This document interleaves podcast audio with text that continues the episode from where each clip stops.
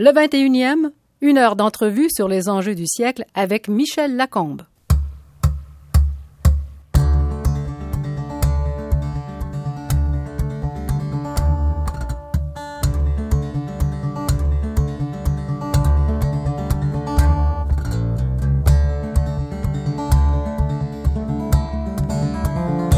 C'est le plus connu de nos designers ici et à travers le monde. Sa carrière est parsemée de coups d'éclat, d'une simple mallette en plastique au célèbre Bixi, en passant par la torche olympique et les salles de lecture de la grande bibliothèque. Michel Dallaire, bonjour. Bonjour. Michel Dallaire, c'est quoi un designer?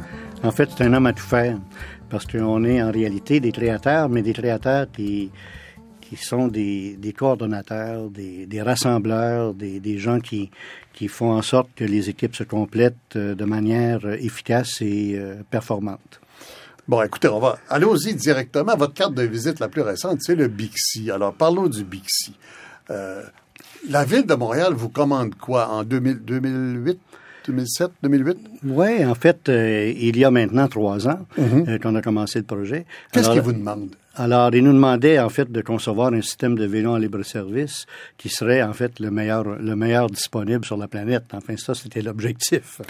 Alors, euh, finalement... C'est pour ça qu'il s'adressait à vous. En fait, il s'adressait à moi. Il aurait pu s'adresser à, à d'autres, puisque c'était, en fait, un, pas un concours, mais on a été choisi sur dossier. Il y avait cinq firmes qui ont présenté mmh. euh, une offre de service. Mmh. Et puis, finalement, on était, on était retenus, peut-être, justement, à cause de cette longue expérience parce que en fait c'est toujours rassurant de travailler avec quelqu'un euh, qui a beaucoup d'expérience parce qu'on ne répète pas les mêmes erreurs et puis comme on en a accumulé peut-être euh, c'est rassurant pour le client mais disons que euh, moi j'ai œuvré dans des domaines extrêmement variés.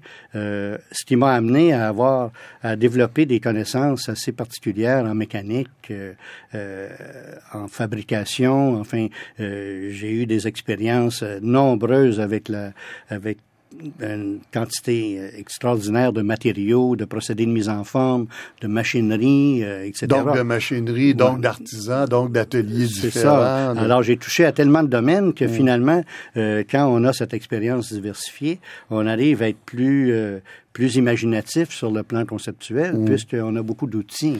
Alors, on vous dit, ça prend un vélo en, en, en libre-service, les gens vont prendre et remettre, donc des stations où les, les prendre et où les rapporter. Et il faut que tout ça puisse être enlevé l'hiver. D'ailleurs, c'était la particularité du projet.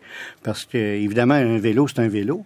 Mais dans notre cas, euh, il fallait justement euh, enlever euh, les stations l'hiver, ce qui nous a amené à concevoir des, des, des, stations modulaires et entièrement euh, indépendantes sur le plan énergétique. Alors, c'est pour ça qu'on a choisi euh, l'énergie solaire, de manière à ce qu'on n'ait pas besoin de, de, créer des infrastructures pour Est-ce que ça brancher. a été compliqué euh, de choisir l'énergie solaire ou si on la technologie était connue. Est-ce qu'il fallait inventer quelque chose ou c'était La technologie euh, solaire est connue, mais, sauf qu'il fallait quand même euh, résoudre des problèmes euh, sur le plan consommation et énergie solaire, énergie énergétique. Il fallait que, par exemple, les moteurs qui servaient à verrouiller les vélos soient utilisent un minimum d'énergie puisque euh, ça a des conséquences formidables. Quand vous avez une station où il y a 50 vélos, par exemple, alors si vous avez tous ces moteurs qui sont constamment en réveil, vous avez une consommation électrique importante.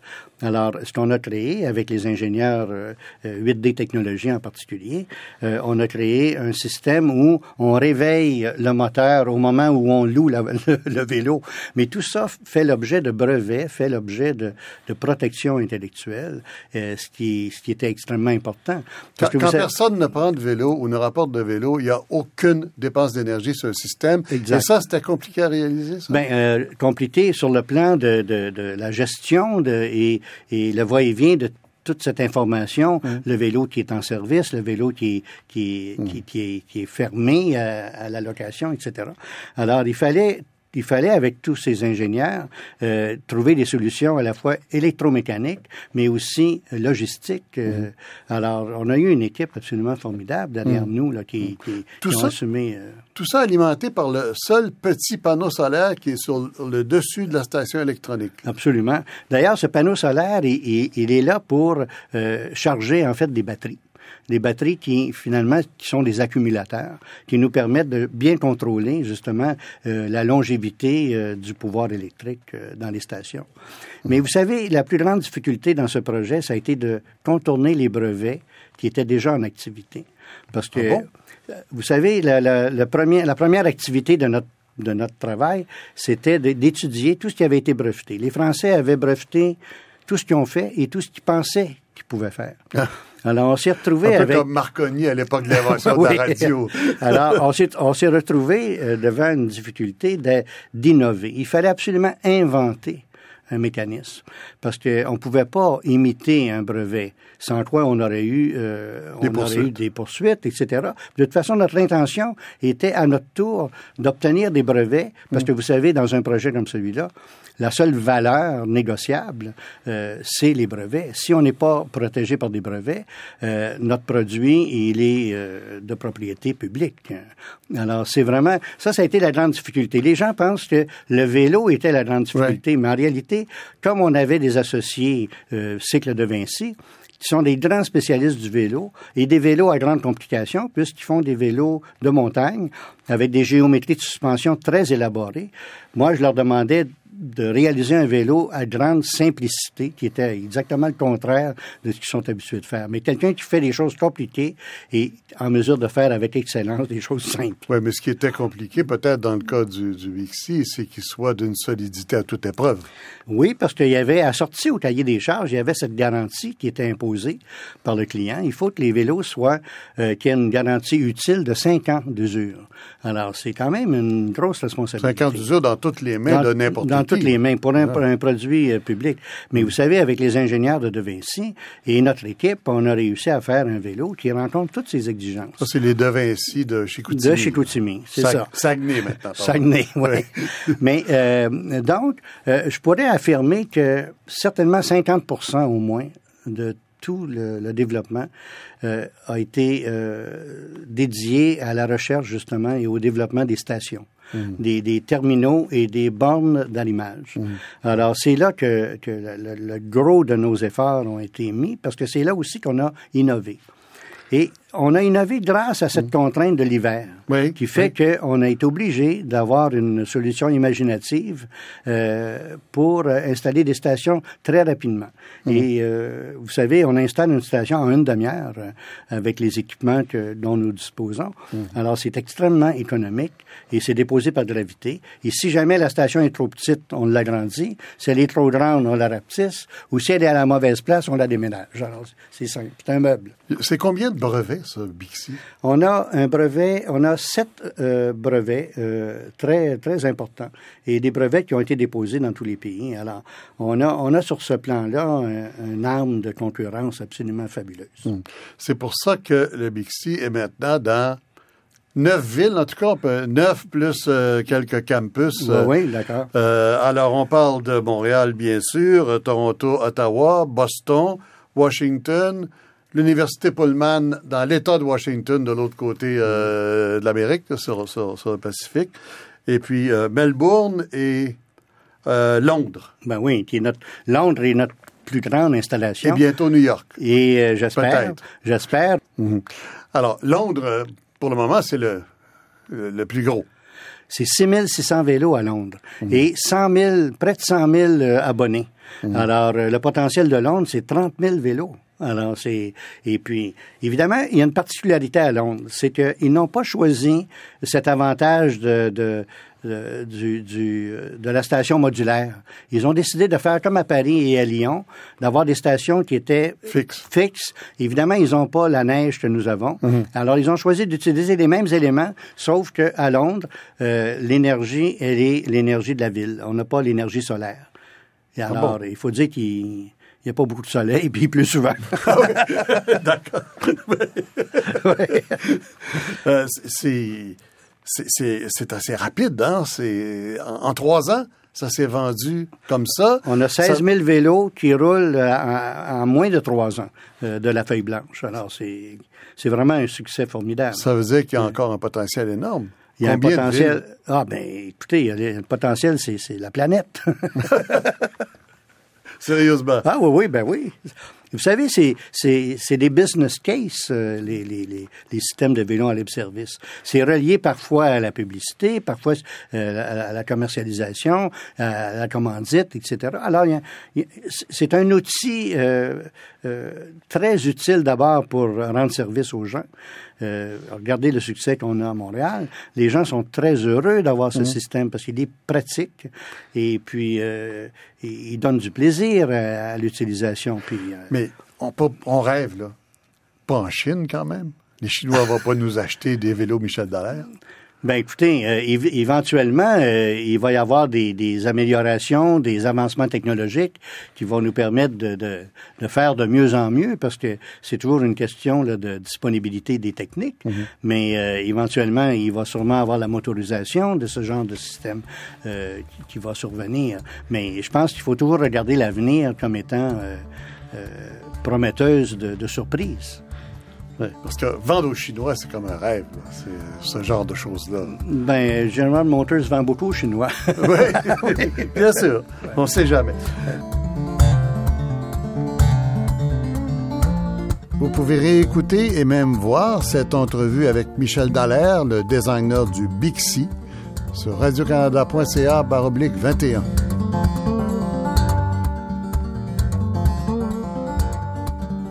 Euh, oui. Alors, écoutez, on va, on va retourner en arrière un peu, voir d'où vous venez exactement. Vous êtes, vous êtes d'une famille d'artistes, en fait. Votre père euh, s'appelle Jean Dallaire. C'est un, un, peintre qui a été, qui a eu son moment de gloire euh, après la guerre.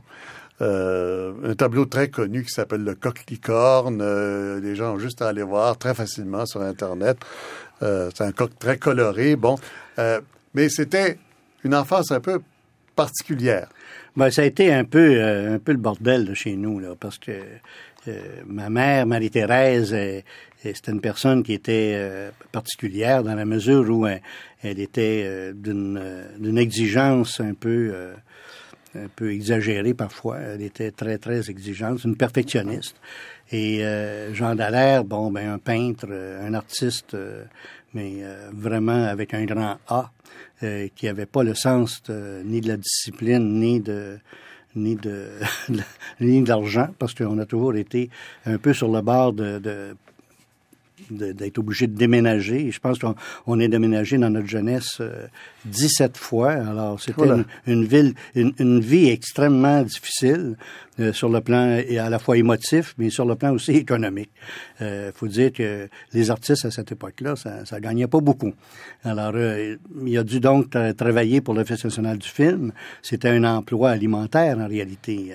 Il, sa fonction à l'Office du film, c'était illustrateur. Alors, il a fait beaucoup de, de très beaux travaux, mais en fait, son sa vie, il voulait la faire en peinture et je pense qu'il a eu une carrière absolument fabuleuse, bien qu'il soit décédé très jeune. il, est décédé à 49 ans, mmh.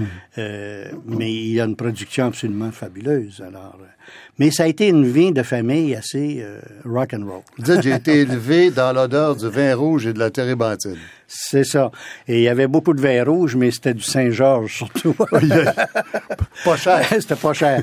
Mais euh, oui, ça a été une vie, euh, une vie difficile parce que François, mon frère et moi, on a, on a, on a vécu dans la turbulence familiale. J'ai été beaucoup pensionnaire. Et quand j'étais à la maison, je me faisais réveiller à 1 heure du matin pour me faire réciter des poèmes de Verlaine et euh, Rimbaud. Mais quand même, c'est un beau euh, souvenir, ça, ou un ben, À 9 ans, là, je vais vous dire, euh, c'était, pas, pas facile. Mmh. Verlaine est assez, c'est assez dense comme, mmh. comme poésie.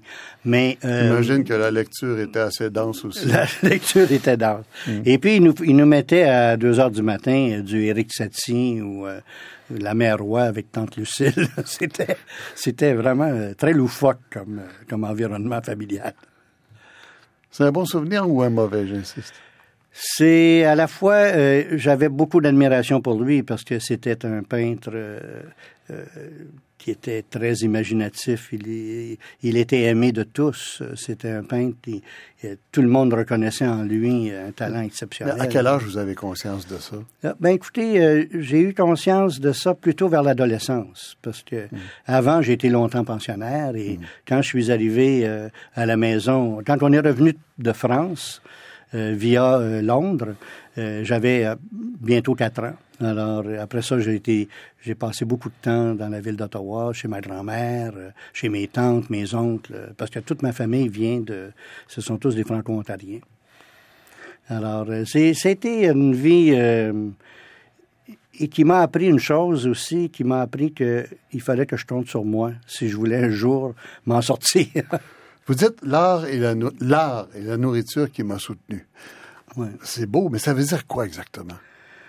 Ben, c'est dans l'art, on, retrouve une forme de, c'est une retraite émotive. On, on se rassure dans l'art. Alors, comme comme j'aimais beaucoup la musique, mes parents aimaient beaucoup la musique. Euh, ma mère lisait un livre par semaine. Euh, elle était très, euh, très informée. Elle avait un jugement qui m'apparaissait toujours très juste. donc, c'était rassurant. L'art nous rassurait dans la mesure où ça nous donnait un plaisir affectif, un plaisir émotif. L'art pour rassurer, c'est intéressant comme idée. Pour, pour rassurer dans une vie un peu désordonnée autrement. Oui, une vie désordonnée, mais où il y a une activité qui est perceptible, une activité qui, qui, laisse une trace. Alors, euh, bien que la vie, euh, la vie de famille était difficile, il y avait toujours de temps à autre une exposition où on valorisait le travail euh, du père. Et c'était non, mais c'était aussi très insécurisant. Alors, lui, c'est l'artiste avec un grand A, comme vous avez dit. Vous, vous êtes designer. Est-ce que vous êtes un artiste? Je suis, je pense, un peu un artiste, mais il y a beaucoup de... Je me souviens quand, André Paradis dirigeait la revue Vie des Arts et avec qui j'ai voyagé, euh, parce qu'on était tous les deux sur euh, le comité du 1 elle me disait, vous savez, Michel, le Ça, c'est le comité qui décide des des œuvres euh, qui, vont qui, vont enrichir les édifices publics euh, à la construction. Oui, 1% du budget de construction. Oui. Alors, j'étais sur ce comité avec André Paradis, qui en était la présidente. Et euh, j'ai beaucoup de voyager avec elle, même dans le Grand Nord québécois. Et elle me disait, vous savez, Michel, le design industriel, c'est utile. C'est la finalité et l'utilité. Et c'est ce qui fait que ce n'est pas, ce n'est pas de l'art, parce que c'est utile. Mhm. Mais vous savez, euh, ce, qui a, ce qui a, le plus bel ambassadeur de la Scandinavie, ça a été le design. Euh, L'Italie, c'est le design. Alors, euh, le design, c'est aussi de l'art, mais c'est intimement lié euh, à la performance et à, l'application technique, des techniques. Mhm. Alors, vous faites pas votre cours classique parce que votre père est trop anticlérical. Ben, c'est une des raisons. L'autre, c'est le manque d'argent, parce que c'était plus coûteux faire le cours classique que le cours scientifique mm. qui était dispensé dans les écoles publiques. Mais aussi, mon père était, et ma mère, étaient très anticlérical et ils voulaient pas que les curés aient une influence sur moi. Et euh, ils voulaient me protéger de ça. Donc, euh, je regrette aussi de ne pas l'avoir fait parce que ça, ça m'aurait donné des notions euh, sur le plan de la philosophie, mm. Euh, mm. du raisonnement, etc. Mais j'ai fait donc mon cours scientifique, mais privé du cours classique à cause principalement du, de la présence des curés. C'est quelque chose que vous regrettez ou non? Ben, J'aurais aimé ça faire mon cours classique en réalité. Aujourd'hui, je pense que ça m'aurait aidé mm. au niveau du développement de ma pensée. Ah oui? Oui, je pense. Hmm. Euh, vous allez aux arts graphiques? Aux arts appliqués. Aux arts appliqués, pardon. Oui. Qui était en fait. Aux arts euh, appliqués, qui est l'école du meuble de Bordua, en fait. C'est l'école du meuble de Jean-Marie Gauvreau. Mais Bordua était professeur. Bordua enseignait, absolument. Mais quand je suis arrivé à l'école de, à l'école des, à l'Institut des arts appliqués, Bordua venait de quitter. Et c'était une année après que euh, l'école a changé de nom. Alors, mais c'était une excellente école. Euh, les arts appliqués, c'était une école qui était basée sur les métiers. Comment on se rendait là? Après le cours scientifique, euh, on allait là. C'était en fait une école des métiers. Hum. C'était un peu comme l'autre côté de la rue, il y avait les métiers commerciaux. Hum. Et de, l'autre côté, c'était l'Institut des arts appliqués, où on apprenait le design à travers les métiers. Euh, donc, les bois ouvrés, l'ébénisterie, la céramique, euh, en fait, tous les métiers qui touchaient le domaine du meuble. Comme, en fait, le curriculum à l'époque était un peu copié sur l'école Boulle de Paris. C'est-à-dire, on, apprenait les rudiments et les vieux assemblages sous Louis XIV, sous Louis XIII. On apprenait les styles euh, à la fois dans le mobilier, au niveau de l'architecture, on avait des cours d'histoire de l'art. C'était vraiment une école fabuleuse parce que tous les étudiants qui sortaient de cette école au bout de quatre ans allaient étudier à l'étranger et puis on, se classait toujours dans les, ah dans les meilleurs parce qu'on mmh. avait une formation technique extrêmement bien poussée. On était vraiment, notre formation technique était très aboutie. Est-ce que l'équivalent existe encore ou on a perdu ça? ben là, c'est devenu le, cégep du Vieux-Montréal. Et maintenant, il y a l'école de design industriel à l'Université de Montréal et l'école euh, de, de, design d'environnement à l'Université du Québec. Euh, ben, c'est un peu la continuité naturelle de, de, ce que les arts appliqués faisaient. Évidemment, dans, au niveau universitaire, on ajoute enfin tous les, euh, les matières euh, nobles comme le développement de la pensée, le branding, les, les, études de marché, les éléments de marketing, etc. Mm-hmm. Mais aussi les, les, les techniques poussées qui concernent la, la, systématisation, puis enfin. Mais après, après avoir quitté les, fini aux arts appliqués, je suis allé étudier à Stockholm. Et c'était encore là une école basée sur les métiers. C'était la Konstfackskolan qui est. Vous allez là parce que c'est la grande école de, de, quoi? C'était la plus meilleure école en design industriel sur la planète à l'époque. Ah, euh, mais c'était difficile d'entrer? C'était difficile. Ils acceptaient un étudiant par pays, euh, un seul étudiant par pays par année. Et cette fois-là, euh, ils, ont, ils ont accepté deux étudiants, Jean Saint-Cyr, avec qui j'avais fait mes études aux arts appliqués, et moi, sous la foi de notre portfolio. Et c'est le gouvernement suédois qui payait euh, notre cours. Euh, on était boursier, en fait, du, euh, du, gouvernement suédois. Et on avait obtenu, Jean et moi, une bourse du Conseil national de design industriel à Ottawa. Mais quand je suis arrivé à Stockholm, c'était la continuité vraiment naturelle du, de notre cours aux arts appliqués. Mais comme on était, nous étions des élèves en, spécial élève, euh, c'était une cinquième année que nous faisions. Alors, on avait déjà une base technique très poussée. Et ce qui m'a surpris en, Suède, c'est que à Montréal, on était formés, on était mieux formés sur le plan technique qu'en Suède. Mais eux étaient mieux formés sur le plan de la pensée, sur le plan de l'idéologie, euh, sur le plan de comment on attaque euh, la responsabilité de créer des objets qui sont euh, réalisés à des, centaines de milliers d'exemplaires et qui, justement, s'installent sur la planète. Vous avez une, plus longue expérience que nous, probablement. C'est pour ça que l'école était... Euh, ben c'est que c'est que oui, les métiers euh, les métiers en Scandinavie sont extrêmement respectés et il y a une continuité dans l'apprentissage des métiers qui, qui est très soutenue. Alors c'est pour ça que vous voyez des designers en Suède ou en Scandinavie qui vont se spécialiser dans un matériau. Ils vont travailler, par exemple, avec l'acier inoxydable. Mhm. euh, je pense à Paul Cheron au Danemark. Euh, il va travailler toute sa vie dans un matériau. Euh, il y a Hans Wegner qui va travailler avec les bois, les bois précieux toute sa vie. Alors, euh, les céramistes vont faire que de la céramique. Alors, c'est pour ça que le, le séjour à Stockholm a été pour moi une solidification de mon apprentissage aux arts appliqués. Pouvez réentendre et même voir cette entrevue avec Michel Dallaire, le designer de réputation internationale, sur radiocanada.ca baroblique 21.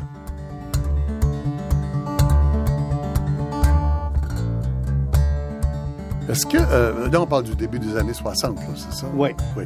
Est-ce que vous aviez eu ici des maîtres qui étaient de niveau équivalent, disons? Ben oui, euh, moi j'ai eu comme professeur Julien Bert qui était un sculpteur de formation. Julien euh, Hébert. Julien Hébert. Hmm. Et c'est, c'est le plus prestigieux de nos, euh, de nos euh, professeurs. Julien Hébert était aussi un philosophe. Il, il enseignait la philosophie et il était sculpteur. Et puis, il nous a amenés au design industriel parce que c'était le seul des professeurs qui a bifurqué le curriculum de l'École Boule de Paris pour intégrer euh, le design industriel dans, euh, au niveau de la troisième et quatrième année. J'ai eu la chance d'avoir aussi, comme, euh, comme mon, deuxième employeur, c'était Jacques Guillon. Euh, Jacques Guillon était un généraliste. C'est lui qui a réalisé le métro de Montréal. Il a fait la plupart, une grosse partie des pavillons d'Expo 67. Alors, euh, on a eu la chance de travailler avec, avec ces deux personnages-là. Mais c'était c'était un bonheur de travailler avec ces gens parce que c'était des pionniers parce qu'il faut, faut savoir qu'au Québec le design industriel ça s'installe plutôt au début des années 60. C'est lui, euh, Julien Hébert, qui euh, vous disait si vous faites un objet qui a produit à des milliers d'exemplaires, ça va devenir soit une pièce de collection, soit aux poubelles. Aux poubelles, des déchets. Ouais. non, non, il, il nous a sensibilisés justement euh, à la responsabilité du multiple. Quand on fait un objet, et il faut éventuellement le recycler, le réutiliser. La le- responsabilité du multiple. du multiple. Parce que nous, en design industriel, on fait jamais un objet. Il est, il, il est toujours réalisé à des, à des grandes quantités. Alors, c'est une responsabilité supplémentaire parce que, évidemment, si vous faites sur le plan artisanal deux, trois choses, puis euh, vous utilisez des procédés de mise en forme qui sont plus ou moins écologiques, à ce moment-là, la responsabilité est plus ou moins grande. Mais quand vous faites des millions d'objets qui peuvent éventuellement polluer l'environnement, ben là, c'est une grosse responsabilité. Alors, vous vous installez ici euh, et vous devenez rapidement entrepreneur. Vous avez votre propre euh, affaire très rapidement. À l'époque de l'Expo 67, en fait. En fait, oui. Ben moi, j'ai quitté, euh, j'ai ouvert mon bureau à l'ouverture de, de l'Expo 67. C'était pas la meilleure idée parce que après l'Expo, il y avait plus rien à faire à Montréal. Ah oui. Euh, Il y, a- il y a eu un silence économique total. Une dépression. Une dépression. Ça a duré plusieurs années. Alors, euh, heureusement, euh, nous étions trois associés avec qui nous avons, avec lesquels j'avais déjà travaillé plusieurs années dans des bureaux différents, Julien Hébert et Jacques Guillon. Et euh, on est parti en affaires avec l'illusion du succès, mais ça, ça a été euh, sept années de, de, de vaches maigres. L'illusion du succès parce que vous aviez travaillé euh, Ben, on sur des contrats à l'Expo? Ben oui, les, les contrats qu'on faisait pour l'Expo 67 et aussi pour l'industrie, parce que il y avait quand même plusieurs industries manufacturières au Québec, dans les électroménagers, etc. Alors, j'avais un tel succès au bureau chez Jacques Guillon, par exemple. Tous les, les projets qu'on faisait, on, on était, euh, on célébrait notre notre travail. Alors, avec cette euh, ce miroir, je me suis dit, ben si, si je suis à mon compte, euh, je vais pouvoir continuer. Sauf que euh, isolé, euh, privé de ce du prestige du gros bureau, euh, ça a été très difficile euh, de, de pouvoir. euh, je pense que ça m'a pris sept ans avant de refaire le même salaire.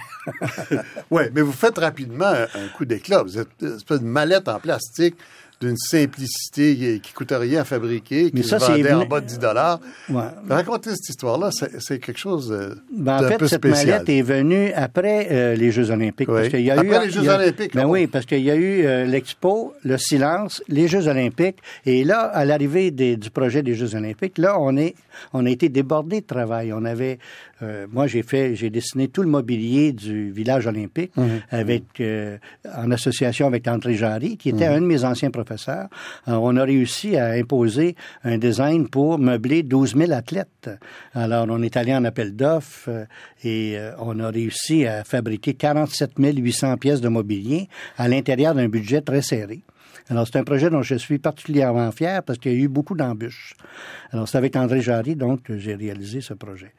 Et ensuite, euh, une fois les, Olym- les Olympiques Ben, finis... attendez, si on parle des Olympiques, on va parler du flambeau. Là. oui, oui, bon, le flambeau. le fameux flambeau olympique, que le maire Drapeau n'était pas très content, mais qui a fini par accepter parce que vous aviez des appuis solides. C'est un, un flambeau, ça peut pas être plus classique que ça. C'est un long manche, par définition, un flambeau rouge, avec un fourneau noir qui est tout simplement une feuille de métal perforée noire euh, au bout, d'où la flamme sort. Ça En fait, pas être l'ins- plus simple. Allez sur le site de Michel Dallaire, très facile à voir. Euh, En mais fait, c'est évident. Oui. En- fait, ce que je voulais faire, c'est, créer un outil pour transporter une flamme. Mhm. Et comme Munich avait, avait fait, une- avait réalisé une, une torche olympique euh, qui était animée euh, au butane, ils avaient donc un petit un régulateur de pression, euh, et puis c'était vraiment une pièce mécanique très élaborée.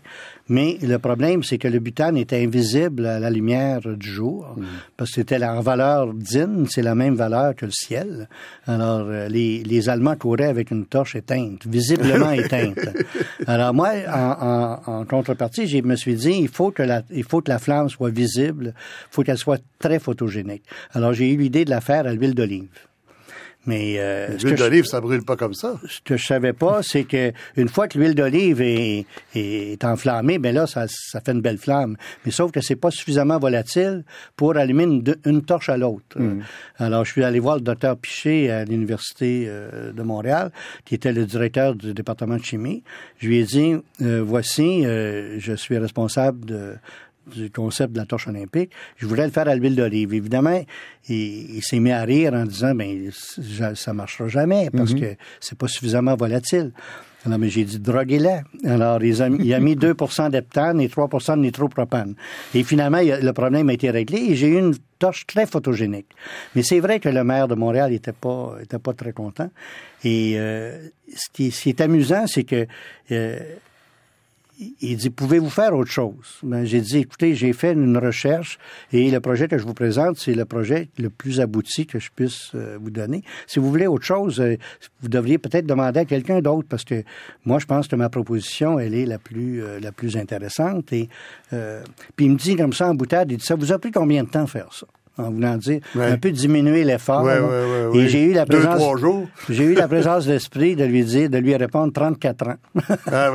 Et il est devenu un ami. Oui? Ah bon? Ah oui, juste avec ce commentaire-là, on s'est, il s'est lié d'amitié avec moi, puis euh, tout le tout le reste du travail euh, s'est fait d'une façon absolument merveilleuse. Mais c'est vrai que euh, il n'avait pas aimé ma proposition parce qu'il s'attendait à quelque chose d'autre. C'est trop simple. Une, ouais, il s'attendait à une flûte en argent avec des petites feuilles d'érable en or. Il s'attendait à, à quelque chose qui n'était pas aussi choquant sur le plan de la différence. Il voulait avoir une continuité, quelque chose de plus classique. Mais finalement, c'est les Grecs qui ont été séduits par l'idée de l'huile d'olive, parce que c'est un clin d'œil à l'adresse. Et euh, ils ont écrit au maire et en lui disant c'est merveilleux qu'un jeune pays puisse euh, avoir une proposition aussi euh, rafraîchissante, aussi, aussi neuve, aussi différente. C'est pas juste l'huile d'olive, le, le, design de la torche, de la torche qui, qui rappelle une torche primitive, en qui fait. Qui rappelle la branche avec le pactage de feuilles trempées dans la paraffine, et puis, enfin, la torche antique en réalité. Mmh. Mais c'était aussi beaucoup inspiré de la quenouille. Quand j'étais jeune, euh, on, avait l'habitude d'arracher les quenouilles sur le bord de la route, mhm. les tremper dans les réservoirs d'essence et mhm. faire une torche. Oui. Alors, on a la, même configuration. ouais, Alors, euh, bon, ben, c'est là que le folklore euh, entre, mhm. entre en jeu.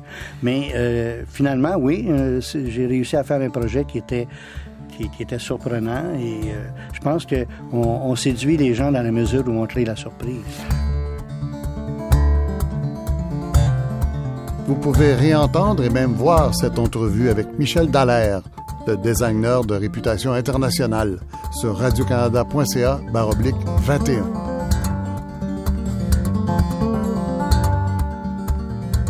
Et c'est après ça que vous faites la fameuse mallette. Ah oui. En fait, la mallette est venue, c'est une commande d'un mouleur qui, euh, on avait dessiné un système de support euh, pour les skis qui s'appelait Sport Track. Mhm. Et on a eu un succès euh, très, très rapide. vendu sur la marque Pinceau. Sur la marque Pinceau Sport Track. Ah, et puis, on a finalement vendu le projet à BIC, qui a commercialisé le produit pendant des années. Mhm. Alors, le, le mouleur en thermoplastique qui réalisait le, produit SportTrack me demande un jour, est-ce que tu peux nous concevoir un produit qu'on pourrait nous-mêmes vendre?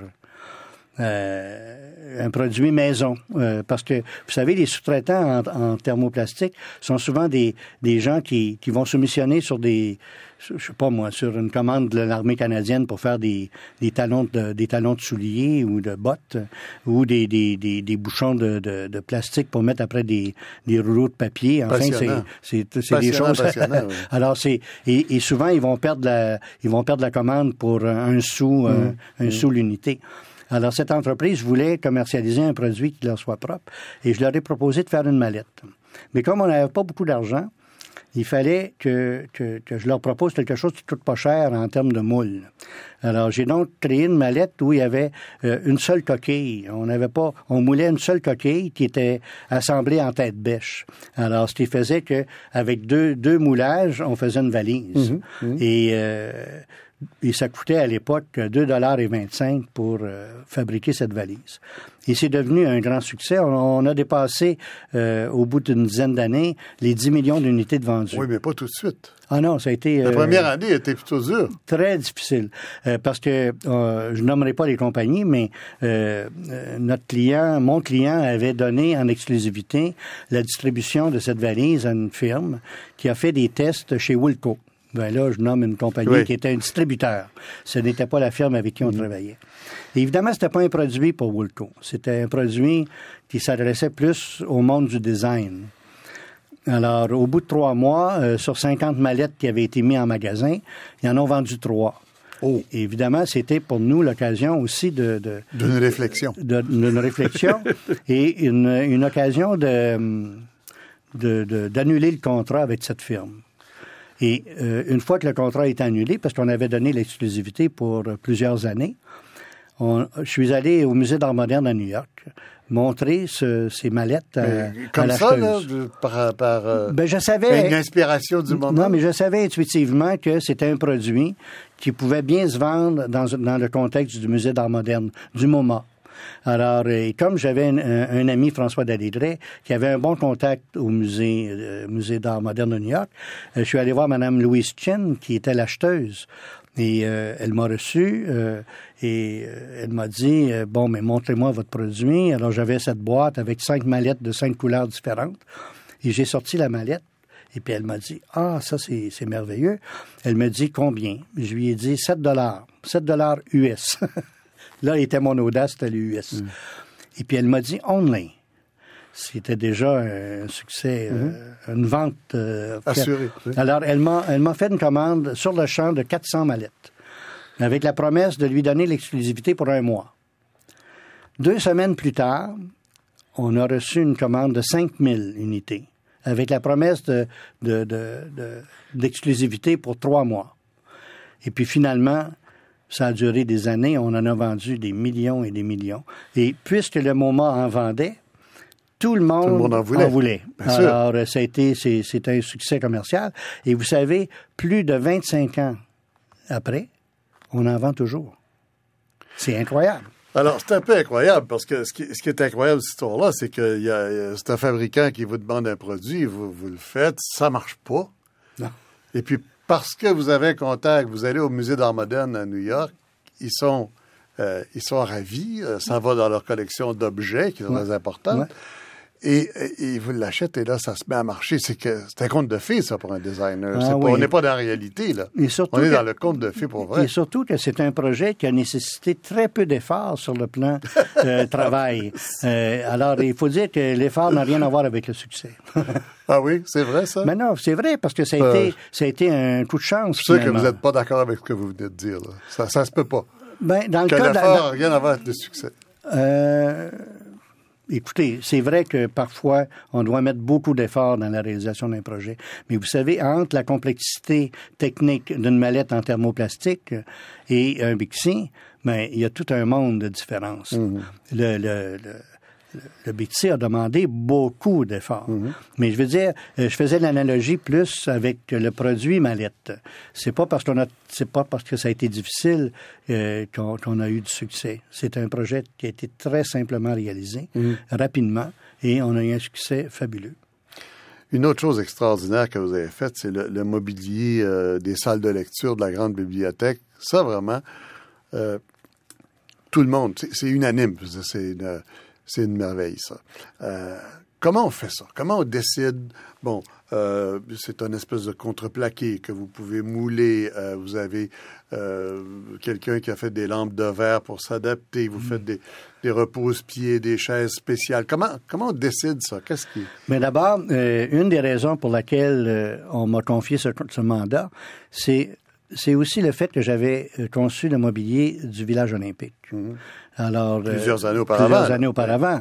Euh, donc, j'avais cette expérience. Comme quoi, il n'y a jamais rien de perdu. Non, c'est ça, ça s'accumule. et, et euh, on, est, on était rentré dans le budget. Et le budget de, de meubler la grande bibliothèque, c'est un budget qui était très petit. Il n'y en avait pas beaucoup de euh, d'argent. C'était très important pour Mme Bissonnette, la directrice, de respecter le budget. Et elle l'a respecté jusqu'à la fin, parce qu'il n'y a eu aucune augmentation de coûts, mm. ni sur la construction, ni sur le mobilier. Mm. Enfin, ça a été suivi de main de maître. Alors, cette expérience m'a beaucoup servi dans le design du mobilier de la bibliothèque et il fallait lui donner un caractère emblématique. Il fallait. Alors, la première idée qui m'était venue, euh, c'était euh, la table inclinée.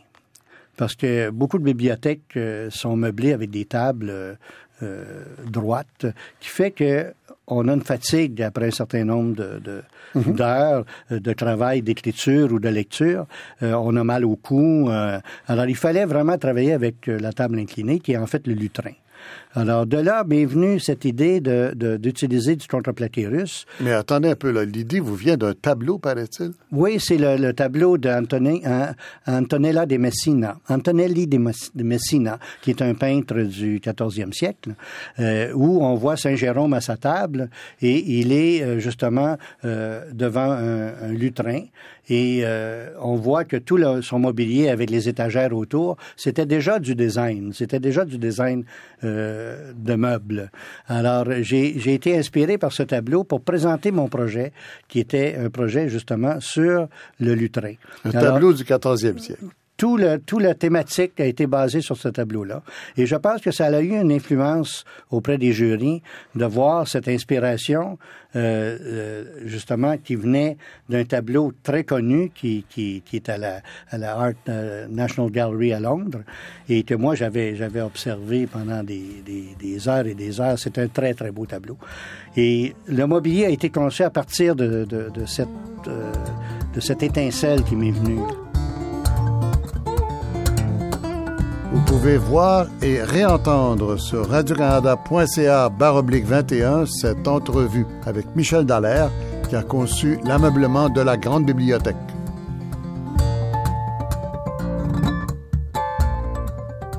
Vous, euh, euh, vous êtes très fier, me dit-on, du fait qu'il n'y a pas eu de vandalisme jamais sur ces tables-là. C'est étonnant. Et euh, pour vous, c'est un signe de respect. Oui, je pense qu'un objet qui est bien conçu, c'est un objet qui, qui, qui, qui, impose le respect. Euh, maintenant, évidemment, ça dépend des environnements dans lesquels on. Vous croyez à ça? Que l'objet peut imposer aux gens une, attitude? Oui, je pense que l'objet impose justement, euh, peut imposer le respect. Évidemment, quand on parle, par exemple, d'un Bixi, euh, qui, est, qui est aussi un objet qui était bien conçu et qui était propre et d'une belle, euh, mm. d'une esthétique assez homogène, très homogène, je dirais. Euh, là, il va y avoir du vandalisme, mais c'est, c'est plus, ça se, ça se joint plus le domaine euh, euh, gang de rue, graffiti, etc. Mais à l'intérieur d'une bibliothèque, évidemment, mm. comme il y a toujours beaucoup de gens, c'est plus gênant de vandaliser un mobilier. Mais, mais je pense sincèrement que euh, la qualité de l'objet impose le respect. On a dit de vous que vous avez donné une identité collective aux formes qui nous définissent. bon. C'est un joyeux compliment, ben mais vous le comprenez comment? Est-ce que vous l'acceptez? Moi, ma préoccupation en design, c'est euh, la qualité esthétique, euh, la simplicité, le manque ou l'absence d'ornementation ou de, de choses inutiles. Enfin, euh, j'essaie de dépouiller toujours mes objets de mmh. manière à ce qu'ils mmh. soient, euh, soient offerts dans la, dans, dans, la plus grande simplicité, la plus grande harmonie. Alors, euh, bon, c'est un vocabulaire visuel qui, qui m'est propre. Euh, Mais ça marche. Qui fonctionne. Les, les gens aiment la beauté. Oui. Les gens, les gens euh, sont sensibles à la beauté. Et euh, je pense que moi, c'est ce qui me motive. Mais évidemment, il ne faut pas faire des objets qui sont beaux au détriment de la fonctionnalité. Il faut que l'objet, au premier regard, exprime sa, sa fonctionnalité. Il faut que, que, le vocabulaire visuel utilisé soit signifiant. Ça veut dire quoi? Ça veut dire qu'on regarde un objet on sait à quoi il sert. On sait tout de suite à quoi il sert. Comment il fonctionne, à quoi il sert. Je pense que on n'a pas besoin de mode d'emploi. Oui, idéalement, dans, dans le meilleur des mondes, il faut regarder l'objet et l'utiliser.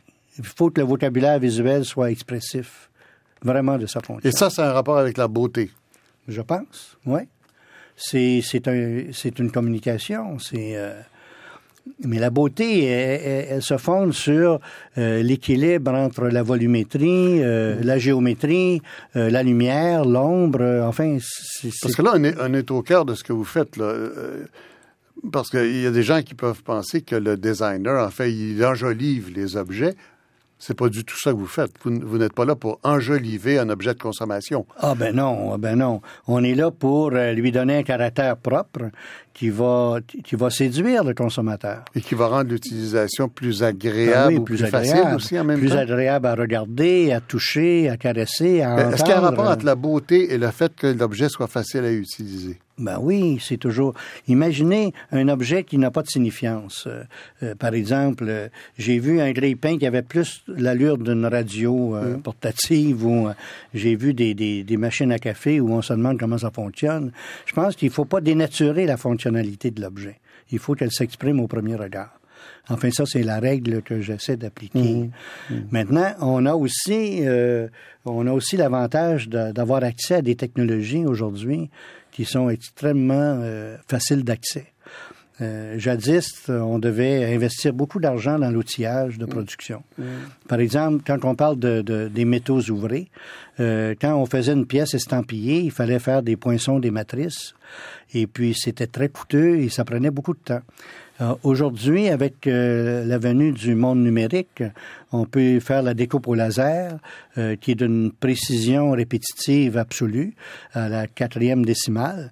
On peut emboutir des pièces avec des, des, des programmes de, de, de, de poinçonnage.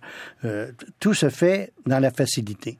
On a accès à des techniques qui nous amènent à, à pouvoir offrir à l'objet un vocabulaire visuel qui est le plus le plus simplifié C'est ça, c'est un rapport avec la simplification de l'objet, la simplification de l'esthétique aussi. Est-ce qu'on va continuer dans ce sens-là? Est-ce qu'au 21e siècle, le design va être aussi épuré ou si on va pas avoir la tentation de revenir un peu, je sais pas, à l'art déco, des, des choses plus complexes? Oui, je pense pas. Moi, je pense qu'on se dirige vers euh, la pureté des formes. Regardez ce que Apple fait, par exemple, les, iPhones, les iPads, etc. Regardez la rectitude, de la fabrication de ces objets. C'est fait avec un souci de détail absolument fabuleux. Et euh, au point que, évidemment, c'est des, des moyens de fabrication qui sont coûteux, mais qui donnent à l'objet une valeur, une vraie valeur, une valeur de qualité. C'est fait comme une montre, en fait. Alors, euh, moi, je suis, je pense qu'on va toujours aller vers, les, vers le mieux et le mieux et le mieux. Regardez quand vous prenez un avion. un optimiste? Non, mais je pense, euh, quand vous voyagez, par exemple, euh, j'ai pas pris encore le A380, mais j'ai beaucoup travaillé avec Air Canada sur des produits de cabine mhm. et j'ai beaucoup voyagé et j'ai beaucoup visité les avions, toutes sortes d'avions. Et vous savez, les avions, je pense que c'est c'est le témoignage le plus éloquent de l'intelligence humaine. C'est fabuleux ce qu'il y a dans un avion.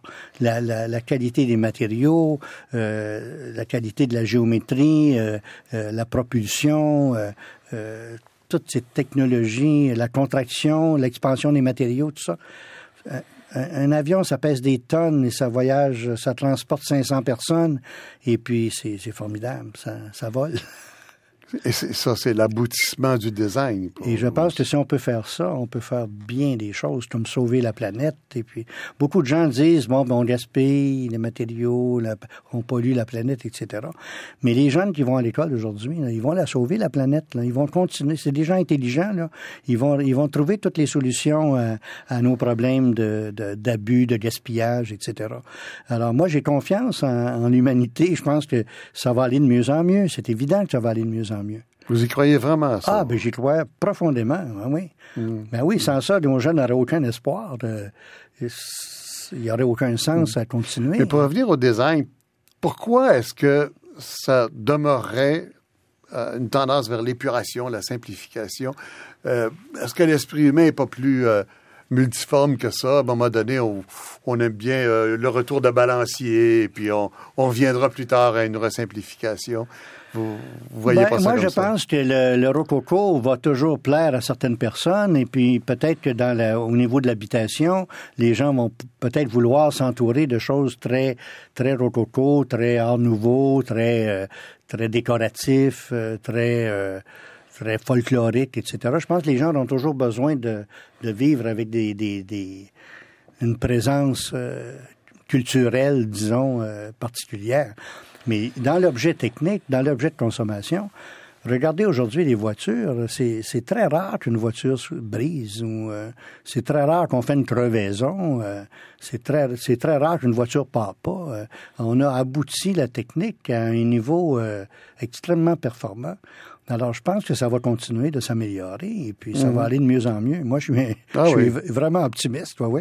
Par contre, vous ne trouvez pas que les voitures se ressemblent de plus en plus? Sur le plan stylistique, c'est vrai. Euh, jadis, euh, et ça dépendait souvent de designers très, très, très forts. Je pense à Bruno Sacco qui dessinait il y a une quinzaine d'années les Mercedes. C'était des voitures absolument magnifiques. Mais aujourd'hui, une Mercedes, ça ressemble un peu à une Chrysler. Euh, ça n'a plus la même la même noblesse que ça avait.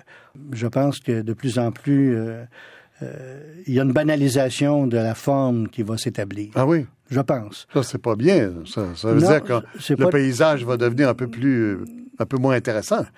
Oui, mais là, je généralise. Mais en réalité, il y aura toujours un créateur qui va, qui va survenir avec un propos qui est tout à coup nouveau. Parce qu'en réalité, l'intérêt du design industriel, c'est de faire autrement. Hmm. Faire surprendre. Et ce sont des jeunes qui feront ça forcément, parce ben que sur la planète maintenant, il n'y a personne d'éloigné. On est tous sur ordinateur. Oui, mais l'ordinateur, c'est une machine à coudre. Il faut d'abord savoir coudre. On a beau avoir la meilleure machine à coudre au monde, si on ne sait pas faire un patron, mm. euh, ça ne donne pas grand-chose. Alors, ce sont des outils, des outils qui nous permettent d'aller plus loin, plus rapidement, plus efficacement, avec plus de justesse, plus de rectitude. Michel Dallaire, merci beaucoup. merci.